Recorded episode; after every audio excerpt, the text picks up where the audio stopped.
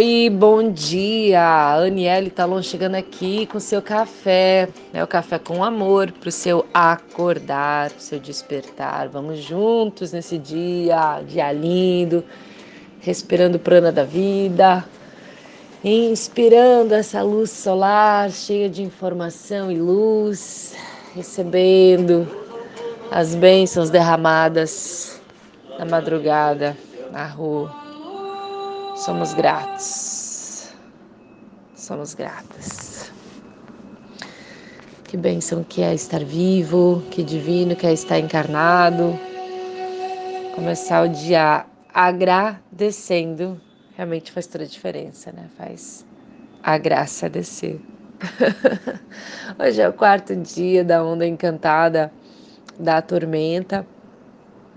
Onda encantada linda é essa de muita transformação, uma revolução interna, movimentos internos, muita energia para transformar, para catalisar. Uma onda encantada que vem provocar as, as mudanças, né? O enlaçador ele já trouxe essa provocação e agora a gente ganha energia para que tudo realmente se suceda, ocorra, que a gente não fique é, desgastado, né? Então a gente recebe uma dose aí de energia para nos autogerar. Muito lindo, tudo muito perfeito, tudo muito sincrônico. Gosto muito. Sempre me surpreendo. Apesar de já estar no movimento há um tempo, eu sempre fico feliz quando me deparo assim com as sincronicidades, né, de uma forma consciente e percebo a beleza do tempo mesmo, né? O Kim de hoje ele fala sobre o poder da comunicação, né? Ele define com o fim de comunicar, né?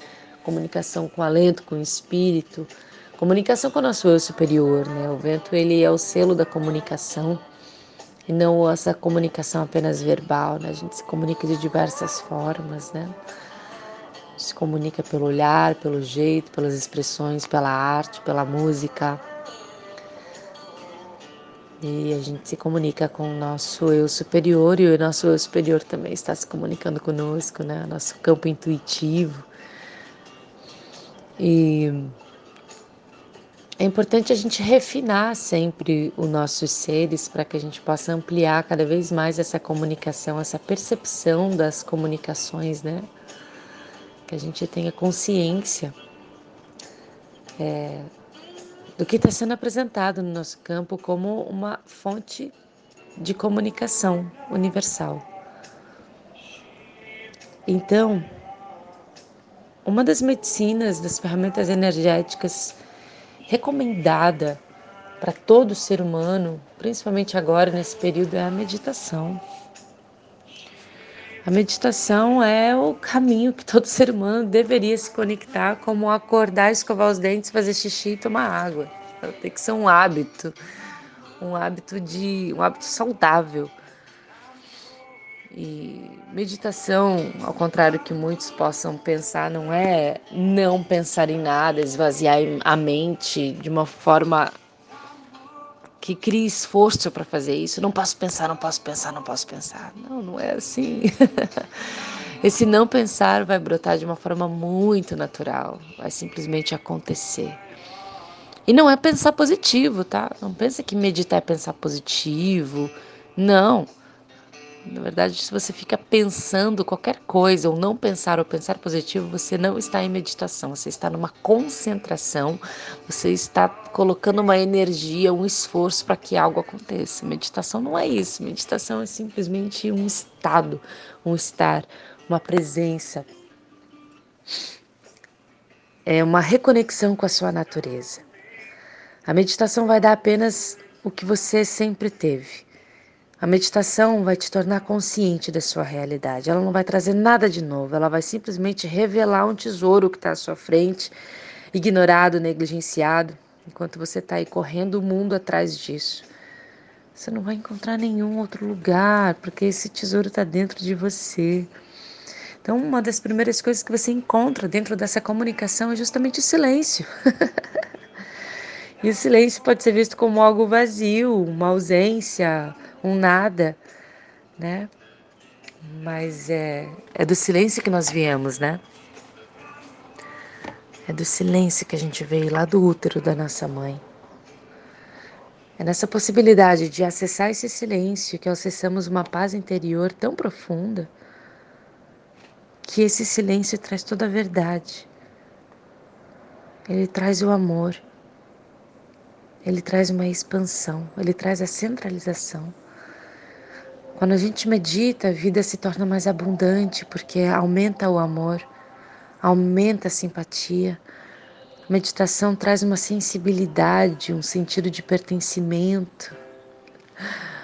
O ser humano que medita, mais cedo ou mais tarde vai encontrar o amor, porque se meditar profundamente, mais cedo ou mais tarde vai começar a sentir surgindo dentro de você um tremendo amor que você nunca conheceu antes. Tem muitos casais aí que estão vivendo como se o amor deles existisse, né? Estão vivendo no faz de conta. É, eles estão tentando fazer algo impossível, fazer o seu caso de amor eterno. Olha, aos casais, primeiro pratique a meditação. O amor ele vem da meditação. O amor ele é a fragrância da meditação. E não esse jogo de barganha, medo, egoísmo e posse que você chama de amor. Na meditação a gente desenvolve compaixão, uma espontânea alegria, uma inteligência no sentido de perceber os fatos, aquilo que irrita, as situações que podem te tirar do seu eixo. E no fim a gente acaba sentindo até compaixão por essas pessoas, sabe? Você se irritou ontem, você se irritou antes de ontem. Agora de novo a situação se apresenta e você vai se tornar a irritar? você vai tornar a irritar. A se irritar, perdão. O que, que você vai fazer com isso? Você vai repetir a mesma atitude? Não, né? Se você caiu no buraco uma vez, duas vezes, na terceira vez você vai desviar. Você vai estar com a sua mente mais atenta. A meditação, essa comunicação vai te trazer uma individualidade. Porque a meditação nada mais é que um meio para te tornar consciente de quem você era, o seu verdadeiro eu, que não é criado por você, Porque você já é, você já nasce, você é.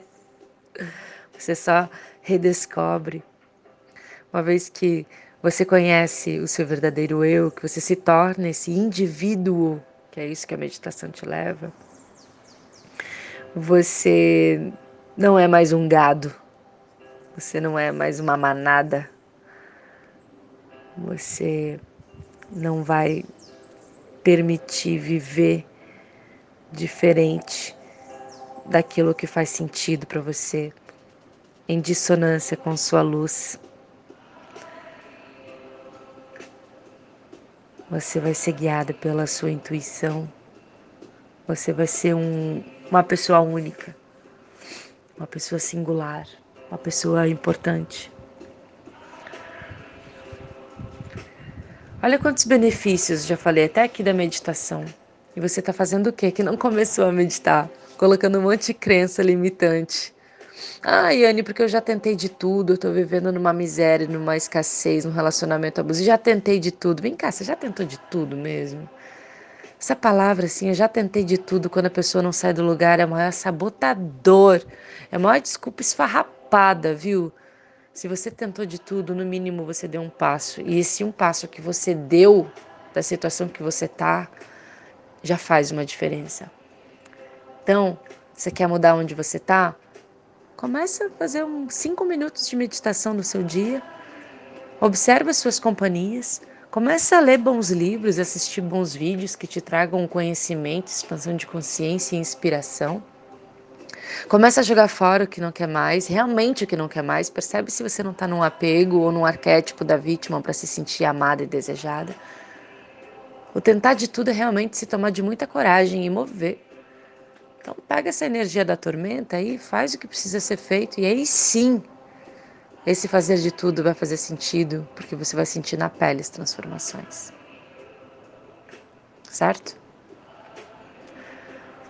É isso. Comunicação hoje, não só verbal, mas que você se sinta inspirado a comunicar com o seu coração, porque essa é a morada da sua alma e é aí que mora o seu mestre. Te desejo um lindo dia.